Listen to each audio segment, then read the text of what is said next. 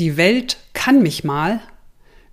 Sieben Tipps für weniger Resignation und mehr Zuversicht.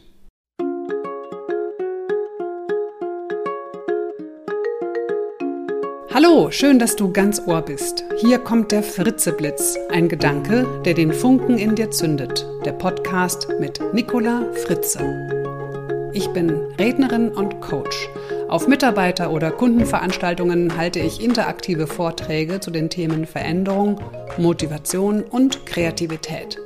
Und als Coach unterstütze ich dich dabei, dass du der Mensch bist, der du sein möchtest. Puh, was da für ein Jahr gerade zu Ende ging. Heieiei. Also astrologisch betrachtet war es ja ein Mars-Jahr. Ich gebe zu, ich verstehe nichts von Astrologie. Ich weiß zwar, dass ich Wassermann bin, aber das war es dann irgendwie auch schon. Aber in der Schule habe ich gelernt, dass Mars der Gott des Krieges ist. Und ganz ehrlich, ich habe echt genug von diesem Kerl. Im Jahr 2024 ist die Sonne der Herrscherplanet und ich hoffe doch sehr, dass unser Planet endlich wieder mehr Wärme, Licht und Zuversicht abbekommt. Denn ja, ich stelle fest, immer mehr Menschen sind überfordert von den Zumutungen einer Welt, die immer komplizierter und konfliktgeladener wird. Und da nehme ich mich überhaupt nicht mit aus. Ja, irgendwie sind wir müde und viele beginnen zu resignieren, wenn sie sich mit all diesen Kriegen, Konflikten und Krisen konfrontiert sehen. Auch ich habe immer öfter überhaupt gar keine Lust mehr, mich mit diesen aktuellen Nachrichten zu beschäftigen. Es ist frustrierend, es zieht mich runter. Und ich habe den Eindruck, dass sich da langsam eine Haltung von die Welt kann mich mal bereit macht. Und das führt dazu, dass sich immer mehr Menschen zurückziehen und nur noch auf einen überschaubaren Bereich ihres Lebens sich konzentrieren, den sie beeinflussen und kontrollieren können. Ja, und ist uns das zu verdenken? Ich meine, im persönlichen Umfeld, da, da finden wir Zuversicht. Unsere Freunde und Familie geben uns Kraft und na klar, Netflix und Co. auf der Couch lässt uns in andere Welten eintauchen und vergessen, was um uns herum los ist. Und wer jetzt eventuell denkt, hey, das hatten wir doch schon mal, der liegt genau richtig. Ist schon eine Weile her, okay, etwa 200 Jahre. Ja, vor 200 Jahren etwa war unser Volk nach mehr als drei Jahrzehnten Revolution, Kriegen und permanenter Umgestaltung schon mal wirklich sehr erschöpft und frustriert. Und da haben sich die Menschen auch zurückgezogen ins Private. Ja, die Historiker unter euch wissen, ich spreche über die Biedermeierzeit. Diese Parallele las ich im Oktober in einem Artikel von Simon Rilling im Reutlinger Generalanzeiger. Und dieser Artikel hat mich sehr inspiriert. Ist es wirklich so, dass wir wieder mehr um uns selbst kreisen, weil wir mit der Welt überfordert sind? Es ist ja nur allzu verständlich, wenn wir uns nur noch mit Themen beschäftigen, die sich unmittelbar auf das eigene Leben auswirken. Ich meine, da hat es ja wirklich schon genug Probleme. Inflation, die Unterbringung der Flüchtlinge in den Sporthallen, in denen unsere Kinder eigentlich Basketballtraining haben sollten.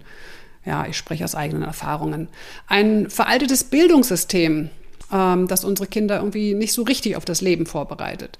Dann bezahlbarer Wohnraum, bezahlbare Energie, Personalmangel an allen Ecken und Enden und die daraus folgenden Schwierigkeiten, wie zum Beispiel Kinder oder Senioren angemessen betreuen zu können. Handwerker zu finden, puh, was für eine Aufgabe. Oder mit der Deutschen Bahn pünktlich anzukommen. Hm.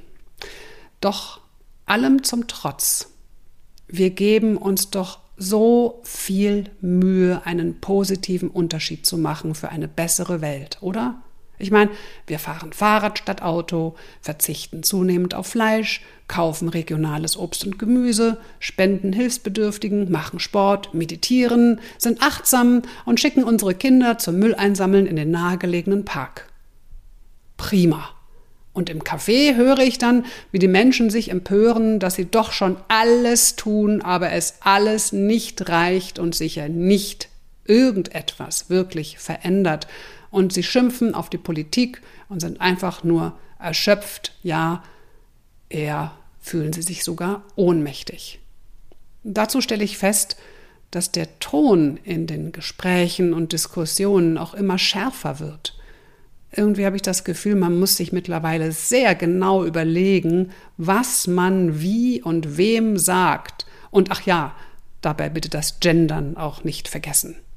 Ich gebe zu, ich bin auch ein bisschen Biedermeier geworden und lese fast nur noch Nachrichten aus meiner Region, weil mich diese vielen Schreckensnachrichten von Kriegen und Konflikten in der Welt einfach deprimieren und ich einfach nicht weiß, was ich, kleine Nicola, dagegen tun kann. Ich habe den Eindruck, dass viele Menschen einen Kontrollverlust fühlen in Angesicht der vielen Probleme um uns herum. Wir können durch eigenes Handeln nichts Erkennbares beeinflussen und kontrollieren. Egal, was wir tun, wie wir uns entscheiden oder uns verhalten, irgendwie bleibt ja doch alles so, wie es gerade ist, oder? Ich meine, der Klimawandel hört ja nicht plötzlich auf, weil wir jetzt öfter mit dem Fahrrad fahren. Und dieser gefühlte Kontrollverlust lässt viele Menschen resignieren. Die großen Probleme auf dieser Welt können wir halt kaum verstehen und erst recht nicht lösen, zumindest nicht allein. Und daher habe ich mir für mich eine Strategie entwickelt. Ich breche diese riesengroßen Probleme, die ich gar nicht begreifen kann, runter, so dass ich nur noch ganz kleine Päckchen habe, die ich tragen kann, die ich verstehe und wo ich auch direkt etwas bewirken, verändern kann. Und das hilft aus der Resignation zu kommen. Es gibt mir ein gutes Gefühl und macht mich zufrieden. Ein Beispiel. Wenn dich die aktuellen Kriege schockieren, unterstütze die Menschen in dieser Not mit Spenden und Engagement oder setze dich in deiner Stadt dafür ein, dass die Hilfsgüter an die Flüchtlinge verteilt werden. So wird das riesige Kriegspaket zu deinem Päckchen, das du tragen kannst. Und deine Selbstwirksamkeit wird dich happy machen. Wenn wir resignieren, sehen wir ja nur das große Ganze, das riesige Paket, das nicht für mich alleine tragbar ist und scheinbar auch nicht zu ändern ist. Wir können aber nicht gleich die Gesamtsituation in einer einzelnen Aktion ändern. Viele kleine Aktionen und Erfolge sind ein gutes Mittel, um die eigene Resignation zu überwinden. Jeder Teilerfolg zeigt dir, dass du etwas erreichen kannst. Ich fokussiere mich also auf das, was ich tun kann. Ich möchte nicht resignieren, sondern meine eigene Zuversicht stärken und auch andere dabei unterstützen, zuversichtlich zu bleiben oder zu werden. Auch in meinen Vorträgen und Coachings ermutige ich viele Menschen dazu, im Rahmen ihrer Möglichkeiten ins Handeln zu kommen, Dinge zu verändern und ihre Werte zu leben. Oft werde ich dann nach Veranstaltungen gefragt, wie man denn die Hoffnung wiederfindet. Ein erster Schritt dafür ist, seine Wahrnehmung neu auszurichten und mal darauf zu schauen, was denn eigentlich alles funktioniert, was alles gut ist, welche Fähigkeiten und Ressourcen wir haben. Dadurch steigt auch unser Selbstvertrauen und wir schaffen es, am besten gemeinsam mit anderen, eine neue Ausrichtung zu finden, Energie freizusetzen und etwas Neues zu kreieren. Ein nächster hilfreicher Schritt ist, sich auf die Fakten zu fokussieren und sich gut zu informieren, wo es schon neue Lösungen und Ideen auch gibt. Wir sind ja zum Glück nicht allein. Es gibt so viele engagierte Menschen. Tu dich mit diesen Menschen zusammen. Mit Hoffnung meine ich übrigens, ähm, das sollte ich vielleicht noch kurz klären, weil es häufig falsch verstanden wird. Also mit Hoffnung meine ich nicht sowas wie, mach dir keine Sorgen, alles wird gut, ja, sondern zur Hoffnung gehört, dass wir erkennen und akzeptieren, wie schwierig die Lage gerade ist und gleichzeitig glauben wir, dass wir etwas tun können, um die Lage zu verbessern. Das ist Hoffnung. Es gibt zwar keine Garantie dafür, dass uns das wirklich gelingt, also dass es auch wirklich besser wird, aber wir halten es für möglich, wenn wir etwas tun. Wir wissen auch, wenn wir nichts tun, wird es definitiv nicht besser. Also Hoffnung beginnt immer mit einer positiven Vorstellung. Und diese Idee von was möchte ich, was möchte ich, dass in der Zukunft geschieht, was soll konkret besser werden. Und Hoffnung ist die Voraussetzung dafür, dass wir überhaupt ins Handeln kommen. Ja, wenn wir nicht daran glauben würden, dass wir irgendetwas bewirken können, ja, würden wir dann irgendwas tun? nee, wozu auch? Genau, also Hoffnung ist die Voraussetzung für unser Handeln. Doch so groß unsere Hoffnung manchmal auch ist und so sehr wir uns auch engagieren, so besteht in schwierigen Situationen natürlich immer auch die Gefahr, dass wir aufgeben. Und ja, dann beginnen wir wieder zu resignieren. Dann ist es wichtig, dran zu bleiben und das heißt, wir brauchen nicht nur Hoffnung, sondern wir brauchen auch noch zwei andere Dinge, nämlich Vertrauen und Willenskraft. Das Vertrauen in das Vorhaben, Vertrauen in die Fähigkeiten, Vertrauen in die Gemeinschaft, in das Leben an sich und dann den Willen, sich allen Hindernissen zum Trotz durchzuschlagen, durchzubeißen. Ja, ihr wisst ja, jede Krise ist ein Wendepunkt. Es geht also immer um die Frage, wie entscheide ich mich? In welche Richtung gehe ich? Es ist wichtiger denn je, nicht zu resignieren und sich seine Hoffnung und Zuversicht zu bewahren oder sie wieder zurückzugewinnen. Denn Hoffnung und Zuversicht sind wahre Lebenselixiere, die uns in schwierigen Zeiten unterstützen.